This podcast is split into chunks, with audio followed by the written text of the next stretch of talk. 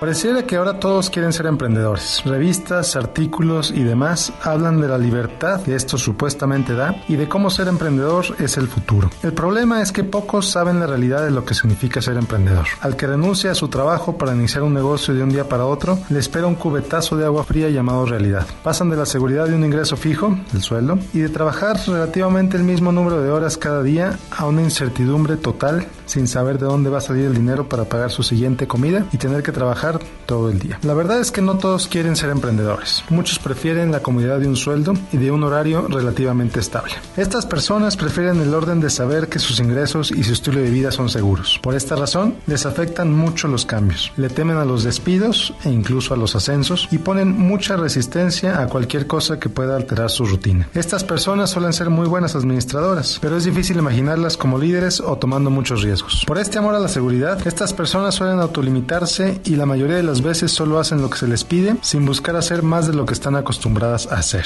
Por otro lado, también existen aquellos que funcionan mejor rodeados de riesgo. Es gente que, por ejemplo, quizá prefiere no tener un sueldo a cambio de recibir comisiones o la libertad de manejar su tiempo. Por su atracción a lo diferente y a lo novedoso, pueden ser muy buenos en iniciar nuevos proyectos o negocios, pero en el momento que les aburra o les deje llamar la atención, pueden estar propensos a dejarlos a un lado a cambio de otro más interesante. El mayor problema de estas personas es la impaciencia, porque no se dan el tiempo para que su más reciente idea se asiente y desarrolle. La comodidad y la incertidumbre son como los dos lados de una balanza. No todos les damos el mismo peso a una o a la otra, pero ser consciente de ello es algo que nos permitirá tomar mejores decisiones. Conócete a ti mismo, a ti misma y determina qué es lo que quieres para tu vida. ¿Prefieres los riesgos? ¿Prefieres la comodidad? ¿Una mezcla de los dos? Quizá determines que la comodidad es lo tuyo y lo que quieres hacer es continuar tu carrera como empleado. Perfecto, no hay nada de malo en ello. Enfócate en desarrollarte personal y profesionalmente para que seas cada vez mejor en lo que haces. O quizá determines que tener un trabajo estable es un peso para tu vida. No renuncies de un día para otro. Quizá sea mejor idea iniciar un negocio paralelamente a tu trabajo actual y solo renunciar a tu trabajo una vez que tu negocio esté generando los ingresos necesarios para sostenerte a ti y a tu familia. De cualquier forma, hazlo una decisión consciente. No lo hagas de manera precipitada. Como siempre, te invito a seguirme en Facebook en facebook.com diagonal Miguel Gómez Consejero. Soy Miguel Gómez, consejero financiero.